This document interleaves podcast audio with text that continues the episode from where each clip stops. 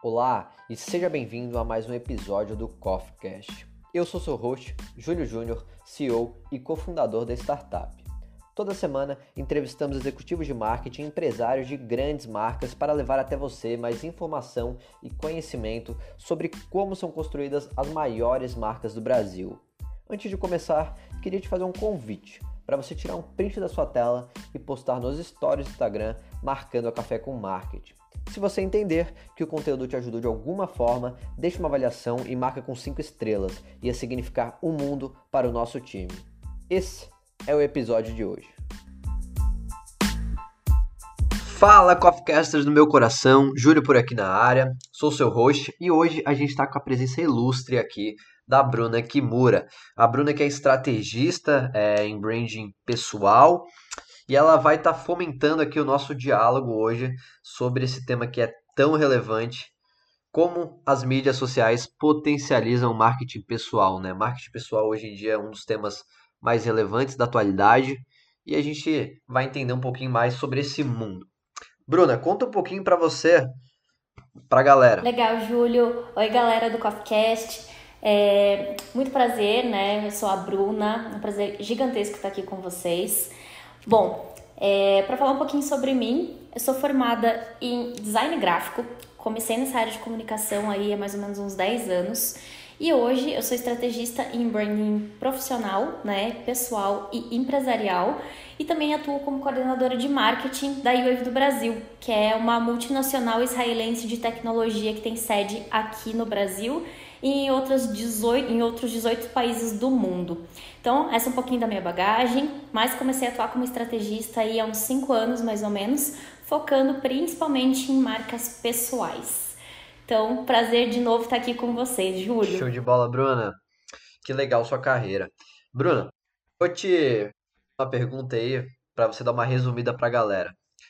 Como você poderia resumir o marketing pessoal e por que, que ele é considerado uma estratégia, Bruna? Bom, eu gosto sempre de comparar a nossa vida profissional ao mundo corporativo para a gente conseguir ilustrar um pouquinho melhor ali o que, que é o tal do marketing pessoal, né?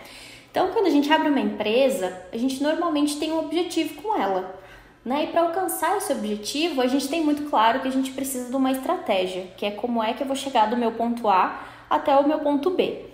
Então a gente sabe que precisa conhecer bem o negócio, que precisa conhecer a persona, e com isso a gente escolhe as ferramentas que vão nos ajudar ali a propagar essa mensagem, né? E com isso a gente gera a nossa reputação, que vai virar uma conversão, seja uma venda ou seja conhecimento de marca. Só que quando a gente fala de pessoa física, apesar do raciocínio ser o mesmo, às vezes a gente esquece um pouquinho dessa estratégia então, quando a gente pensa em nós, né, a gente tem um objetivo. Ele pode ser uma recolocação, ele pode ser uma promoção do emprego, uma transição de carreira, e a gente precisa também de uma estratégia para alcançar isso. Então, essa forma intencional com que a gente escolhe se comunicar para gerar autoridade, a gente pode chamar isso de marketing pessoal.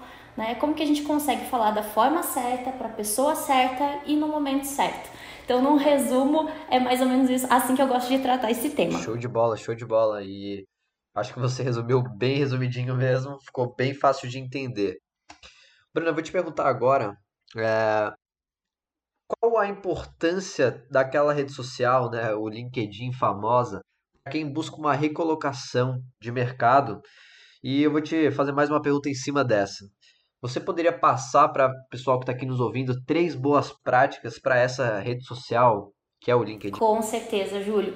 Bom, para a gente começar a falar de LinkedIn, né? Só a gente dizer que é a maior rede profissional do mundo já explica muito sobre a importância de quem está atrás de uma recolocação estar presente nela.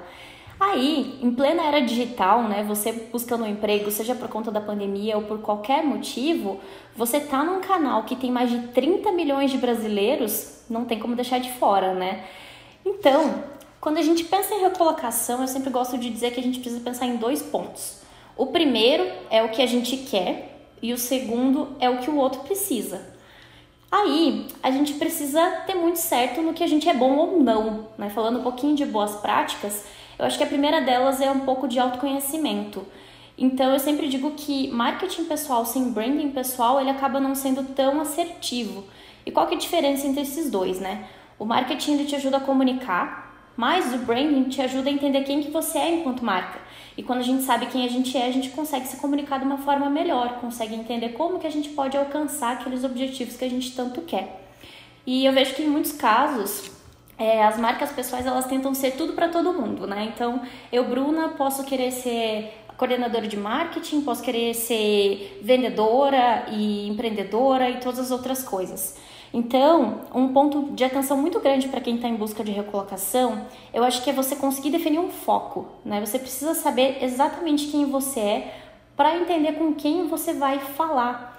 E eu acho que essa é a primeira grande lição que a gente traz, principalmente para LinkedIn, né? Você não atentar, você não tentar atirar para todos os lados. Você tem que saber quem você é, para onde você quer ir, para daí sim você conseguir ter um ponto de atenção no teu planejamento de LinkedIn. O segundo, eu diria que é para a gente lembrar muito da era que a gente está vivendo, né? Então, nós mesmos quando a gente está assistindo um vídeo no YouTube ou fazendo qualquer tipo de coisa, a gente não quer perder tempo né? A gente não quer ficar gastando muita energia para encontrar uma informação. Então, se nós somos assim, a gente tem que lembrar que o outro também é. Então, é muita ilusão da nossa parte, né? Achar que um recrutador, de repente, vai gastar muito tempo e muita energia para procurar alguma informação sobre o nosso perfil. A gente tem que simplificar essa decisão, ela já tem que estar tá ali. Então, acho que a segunda boa prática no caso do LinkedIn é você manter o teu perfil sempre atualizado, sempre completo. Parece um pouco óbvio, né? Mas a maior parte das pessoas não faz. Então, não é? Ali existem alguns campos que você pode dizer quem que você é, qual curso você fez, sua formação e acima de tudo quais que são os teus objetivos. Aí entra um pouco da primeira dica, né, do autoconhecimento. Eu só consigo dizer quais são os meus objetivos depois que eu faço essa análise muito profunda. E no final das contas, isso é o que importa para quem está olhando, né? Então eu tenho que. A pessoa que está me contratando, a pessoa que está atrás de um candidato, ela quer saber é, o que, que você pode fazer e como é que você contribui para o que ela precisa. É muito mais do que você dizer, ah, olha, eu quero uma recolocação, eu quero um emprego. Você tem que dizer como é que você se diferencia e o que, que você pode agregar para aquela empresa que está recrutando. Então, Acho que essa é a segunda grande prática, assim, deixar a informação do jeito mais fácil e conseguir colocar o ponto 1 um ali nas tuas informações de LinkedIn. Júlio, você me pediu três, né? Isso. a terceira, aí vem o ponto crítico, eu acho, de LinkedIn. Eu acho que a terceira boa prática é você não utilizar ela como um currículo online. Você precisa interagir. Eu vejo muita gente que fala assim: ah, não, mas eu ainda não tenho know-how suficiente para publicar conteúdo no LinkedIn. É, as pessoas se sentem inseguras. E realmente, né, por ela ser uma rede profissional, ela gera essa insegurança. Mas eu acho que todo mundo tem que perder essa ideia que para você publicar conteúdo no LinkedIn você já tem que ter cabelo branco, né, e ter sido capa da Forbes. É uma rede social como todas as outras, né? Então você pode contribuir. Acho que todo mundo consegue expor com o que trabalha, o que pensa, e esse jeito, esse posicionamento que você coloca, ele só vai te ajudar a atrair oportunidades ainda melhores para você. Então, acho que essas são as minhas três dicas, né? Então, primeiro, autoconhecimento. Segundo, manter seus dados sempre atualizados. E o terceiro, interagir. Perfeito, perfeita colocação é, sobre essa rede social que cada vez mais vem se mostrando muito presente, estão adotando formatos semelhantes a redes sociais como Instagram, né, como Stories. E é muito legal você falar isso, é, porque de fato as empresas e hunters eles estão procurando algo específico e como isso pode ajudar eles. Né? E muitas das vezes a galera fica maquiando aquele currículo, maquiando, ah, eu sei fazer isso. Cara, ele só quer saber o que tu pode fazer por ele. Então, um cara é dedicado, então um cara que se esforça, é criativo. Isso são atributos, né? E a galera acaba deixando isso, eu vejo de fora. Não, é, isso aqui ele vai olhar, não vai ser tão bom. Quando no final o que ele está olhando é para a tua autenticidade, né? Eu acredito que marketing pessoal tem um pouco disso, ou estou errado, Bruno? Tá certíssimo. Até, Júlio, aqui na Wave é, a gente faz recrutamento e alocação de profissionais de TI, né? Então, o que o nosso time de recrutamento fala é exatamente isso. Às vezes a pessoa quer expor uma imagem dela ou quer fingir uma linguagem que ela não usa regularmente no LinkedIn para passar uma imagem profissional, mas a gente também tem que lembrar, você já testou ali do Instagram, que nós somos uma pessoa única, né? Então eu não posso me comunicar e me comportar de uma forma no LinkedIn, porque é uma rede profissional, e no Instagram eu ser totalmente o oposto. E isso acaba quebrando muita gente em processo de entrevista, né? Então, não pense que o recrutador vai só olhar a rede profissional. Ele vai dar uma avaliada no teu Instagram, no teu Facebook, nas outras redes, para entender se aquilo que você colocou no teu LinkedIn é realmente autêntico, né? Então, esse é um ponto que é, é uma grande atenção e influencia extremamente na imagem que você vai passar para quem está vendo as tuas ações. Isso aí, Júlia, bem, bem isso que você falou. É, são os detalhes que fazem a diferença, né? Que algumas pessoas costumam falar. Com certeza. Exatamente. Bruna, é, a gente falou agora então sobre práticas, caiu nesse tema aí que acho que já ajudou a galera. Vamos falar um pouquinho também agora sobre o que não deve ser feito nas redes sociais. O que você recomenda que não seja feito, em hipótese alguma, numa estratégia de marketing pessoal? Legal. Legal e mais ou menos, né? Bom, eu acho que o primeiro ponto é a gente considerar o marketing sem considerar o branding. Né? Eu falei lá atrás um pouquinho sobre a diferença, né? E eu preciso sempre entender os outros, né? Então, a base do sucesso digital é conexão. Então, se eu faço uma doação, né? Se eu me dou para alguém, eu recebo em troca. E eu acho que trabalhar o marketing sem considerar o branding, sem considerar o que você quer e o que os outros querem, eu acho que é um grande tiro no pé que as pessoas dão hoje em dia, né? Então eu sempre brinco que a gente não pode transformar o marketing digital no novo telemarketing. Então, não é porque eu não estou pegando o telefone e ligando para outra pessoa que eu não vejo essas práticas nas redes sociais, né? E por que, que a gente detesta tanto o telemarketing? Porque normalmente é uma pessoa que não te conhece, que fica insistindo para te vender alguma coisa que nem sabe que você quer e normalmente de uma forma invasiva, né? Então, eu acho que o principal erro que a gente vê no mundo digital é você fazer essa prática, só que por outros canais. Então, é você de repente pedir uma conexão para uma pessoa no LinkedIn e ao invés de você tentar fazer realmente uma conexão com aquela pessoa, porque é uma rede social, é uma rede de relacionamento, é você, sem dar nenhum oi, um tudo bem para a pessoa, você já sair pedindo emprego ou tentando vender alguma coisa, né? Então, eu brinco que eu acho terrível quando eu adiciono alguém, né? Alguém me pede uma conexão no LinkedIn e já chega aquela mensagem pronta falando: Oi, Bruna, eu sou fulano da empresa tal, acontece isso, acontece aquilo, eu posso te ajudar com tal coisa. Ou seja, a pessoa nem me conhece e ela já está presumindo que ela pode me ajudar com alguma coisa, né? Não foi um diálogo.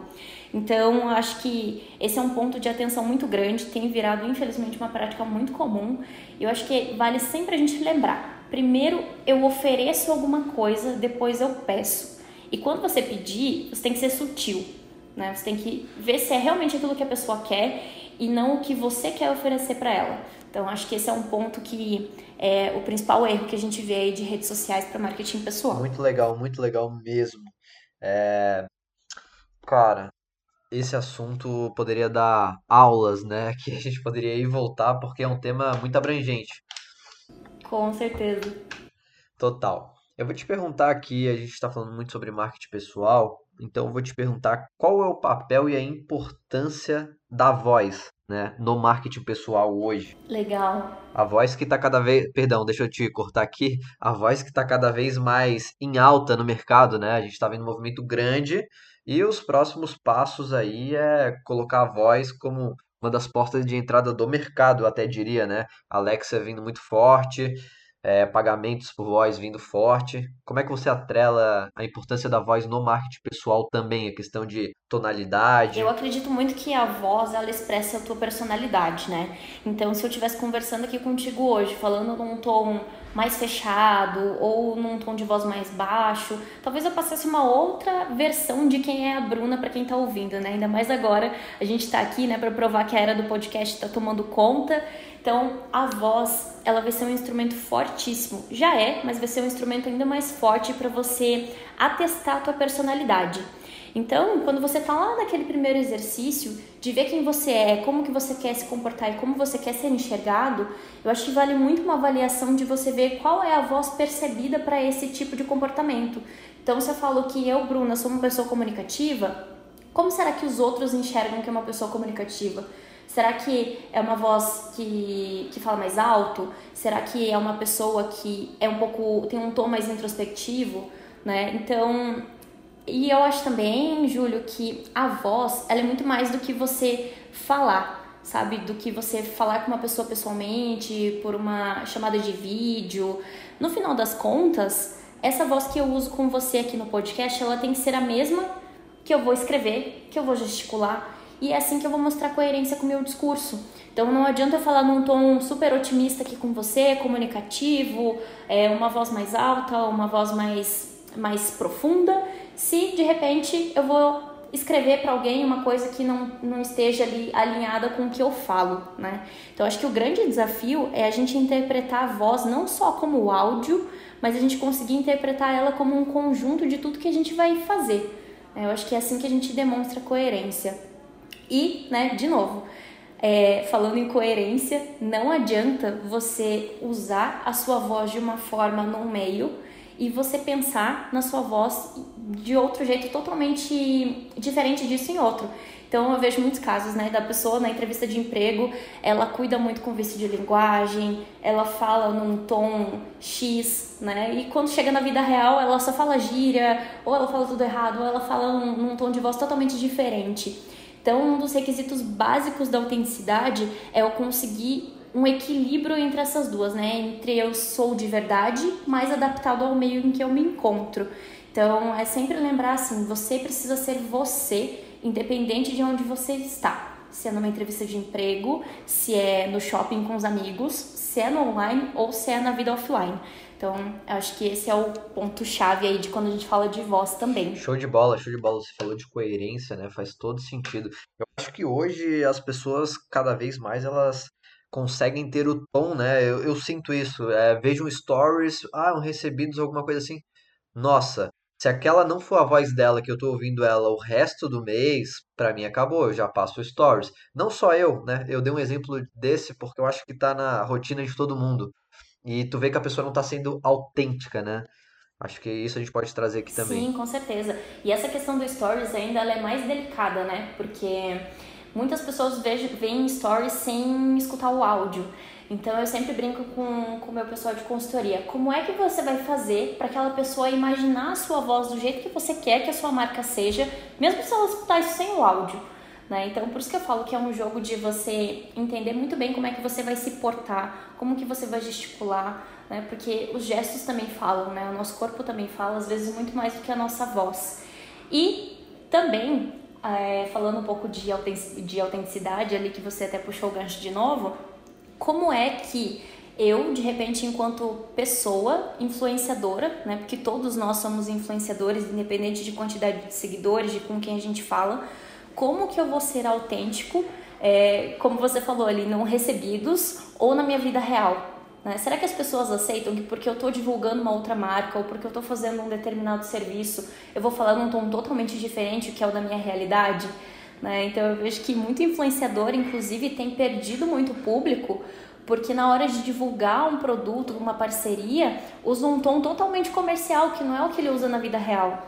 Né? E isso não é mais o que as pessoas querem ver, né? As pessoas querem ver gente de verdade, agindo de verdade, fazendo coisas de verdade. Exatamente, exatamente. O que for mais próximo da realidade, se a gente botar na internet aí, é o que dá mais engajamento também, né? Com é, certeza. É, é, é, o que eu falo. É por isso que o humor é o que ele é no Brasil, porque essa conexão ela é muito forte e é sempre muito autêntico, né? O que as, essas pessoas fazem stand-ups hoje, hoje em dia. É bem isso. Top. Muito legal, Bruna, esse papo. Bruna, a gente está chegando próximo ao fim do nosso podcast. Queria que você trouxesse algumas considerações finais é, sobre o tema, como potencializar o marketing pessoal, o que você se sentir à vontade para estar tá passando para a galera que está nos ouvindo. Legal, Júlio. Bom, como você disse, né, personal brand e marketing pessoal são assuntos assim que a gente pode passar a tarde inteira aqui, realmente não só com um copo de café, né? A gente pode passar aqui com uma garrafa de café e ficar um mês conversando se precisar. Mas é, acho que um ponto para a gente considerar assim no nosso fechamento é que é muito importante a gente mensurar o sucesso do que a gente está fazendo. Às vezes, quando a gente fala ali de marketing digital, é, a gente usa mensuração só para falar de campanha, campanha patrocinada, de Google Ads, né? Mas sucesso de marca também é mensurável e eu preciso entender quais são os KPIs que eu vou utilizar para saber se eu estou chegando no meu objetivo ou não. E acredito que um deles seja a percepção da tua marca para os outros mesmo. Então eu brinco que se você é aquela pessoa que fala assim, ah, eu não preciso de ninguém, é, eu, eu, eu me basto, né? Então o mundo do personal branding ele tá aí para te dizer o oposto, né? Porque a marca afinal é o que os outros sentem, pensam e falam sobre você.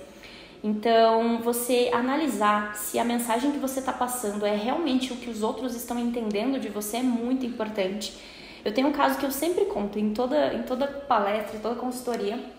Eu fiz uma vez uma pesquisa de percepção de imagem com uma cliente que era consultora comercial. E sempre antes de fazer a pesquisa com os outros, eu pergunto para a pessoa, né, qual você acha que vai ser o seu ponto positivo, o seu ponto evoluir? E ela levantou que o ponto positivo dela, tenho, ela tinha certeza que ia ser o bom humor. Ela falou: "Não, eu sempre tento trazer a minha equipe para mim, sempre tô fazendo graça, porque comercial é difícil". E quando chegou o resultado da pesquisa dela, caiu o bom humor dela como ponto a evoluir. Então o pessoal falava assim: olha, eu não sei quando ela tá falando sério ou quando ela tá querendo me dar um direcionamento, eu acho que eu não posso confiar no comportamento dela. Então eu lembro que para ela foi um grande choque e eu sempre trago esse exemplo porque nem sempre o que a gente pensa que comunica, né, e a forma que a gente pensa que está sendo assertivo é o que o outro está entendendo. Então a gente fazer pesquisa mesmo e não é achômetro, né? Pega um, um, formulário do Google, é uma coisa super simples, e faz uma pesquisa anônima, é claro, né, para as pessoas conseguirem entender como que você está se comportando e para você ter dados também, se você está conseguindo transmitir a mensagem que você quer. Eu acho que esse é o ponto mais importante, assim, eu ser sincero, eu estar sempre aberto a feedbacks, né? Então a gente não é dono da razão, às vezes eu posso falar que eu sou super comunicativa, que eu falo super bem, que eu escrevo super bem e não sei a percepção do outro. Então é importante a gente analisar esses dados também para conseguir corrigir a nossa estratégia e chegar onde a gente quer também. Exatamente, ajustar as métricas, você falou, né? Nossa, nesse nesse discurso que você deu agora por último, eu percebi muito aquela questão de pedir um feedback do mundo e, e propriamente ouvir, né? Você falou daquela pessoa autossustentável. Eu também não acredito nessa pessoa de forma alguma. Eu acredito que o autoconhecimento, de fato, é sim, né? Alinhado daí ao restante, mas é, é um componente fortíssimo, né? A gente precisa ouvir o que as pessoas estão falando do nosso discurso. E você falou aqui, eu só, só fazia as para cima e para baixo aqui com a cabeça, porque foi, foi realmente a verdade, né? Com certeza. É, eu acho que não existe mais, né? Até quando a gente fala de liderança hoje em dia, não existe mais aquele conceito do líder que sabe tudo. Né? Então, esse líder hoje ele é cada dia mais deixado de lado. Então, as próprias lideranças elas têm vindo com escutando feedbacks muito ativos, né, de equipe para conseguir melhorar o todo. Né? Então, assim, se nem as pessoas que estão em posições grandes de liderança acham que são donas da razão, quem somos nós, né? Então, eu acho que isso vale para o meio corporativo, vale para a vida. E outro ponto de atenção importante é que às vezes a gente acha que, porque estamos falando de meio profissional, né? Então, estou aqui falando do, do meu meio profissional, então não vou escutar o feedback de um familiar. Não é bem assim, né? Como a gente fala, quando a gente fala de, de personal branding, de marketing, eu sou eu, independente se eu estou no trabalho ou se eu estou na minha vida pessoal. Então, as pessoas que estão próximas a você, que não trabalham com você, elas são sim uma fonte de dados muito grande. Né? Então, você tem que ser coerente em todos os meios que você se encontra. Esse também é um ponto que vale a pena deixar se anotado. Mostrar prestativo, né? Com certeza vale super a pena deixar isso anotado, porque acho que a galera não tem essa noção. Né? Cara, hoje em dia o seu, seu perfil no Instagram é como se fosse um currículo 2.0 que a pessoa sabe teu jeito, ela te julga, ela te faz tudo como um currículo. E você, pessoalmente, falando com ela, com o familiar, é, acontece a mesma coisa, né? Ela age de tal forma, ela fala muito grosso, leva tudo isso vai em conta, né, Bruna? Com certeza. Eu acho que as redes sociais elas podem ser um, um fator muito positivo ou muito negativo, né? E o marketing pessoal ele tá aí para você conseguir montar uma estratégia para ele ser assim tudo que ele pode ser de bom para você. Eu acho que vai de você analisar onde você quer chegar, como você vai chegar lá e você ser coerente com aquilo que você está falando. Evitar modismo, evitar coisas que não agregam para você, né? Pensar que cada estratégia é uma. Então a minha não vai ser diferente da, não vai ser igual a tua, Júlio, que não vai ser igual a do Matheus, que não vai ser igual do outro fulano. Então assim, é respeitar a individualidade de cada um para a gente conseguir chegar onde a gente quer. Seja uma recolocação, uma promoção, uma transição de carreira. A gente tem vários objetivos e várias formas de chegar lá também. Total, total. Esse tema é muito relevante. De fato, daria para bater um papo que gigante, como você citou também. Bruna, é, deixa eu falar para a galera, a gente está chegando no fim do nosso papo.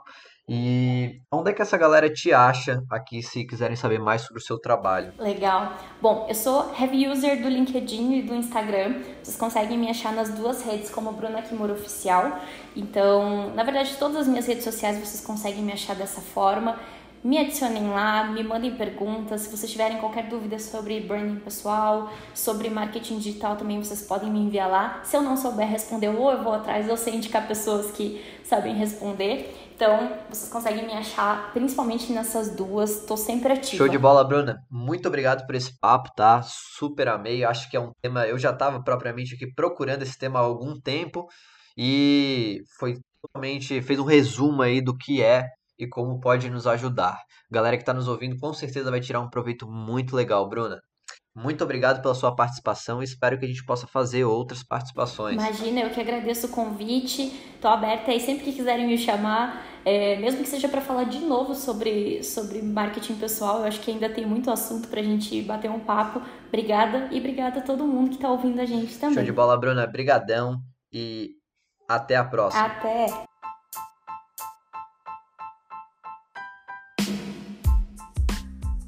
Esse foi o episódio de hoje sobre um tema muito relevante que foi e é o marketing pessoal hoje em dia, né? Galera, se você conseguiu tirar algum proveito desse conteúdo, marca café lá nos stories que a gente vai repostar a todo mundo. Essa que é a nossa experiência em áudio, nosso quarto episódio e eu espero que vocês estejam gostando. Desde já, muito obrigado pela atenção e até a próxima.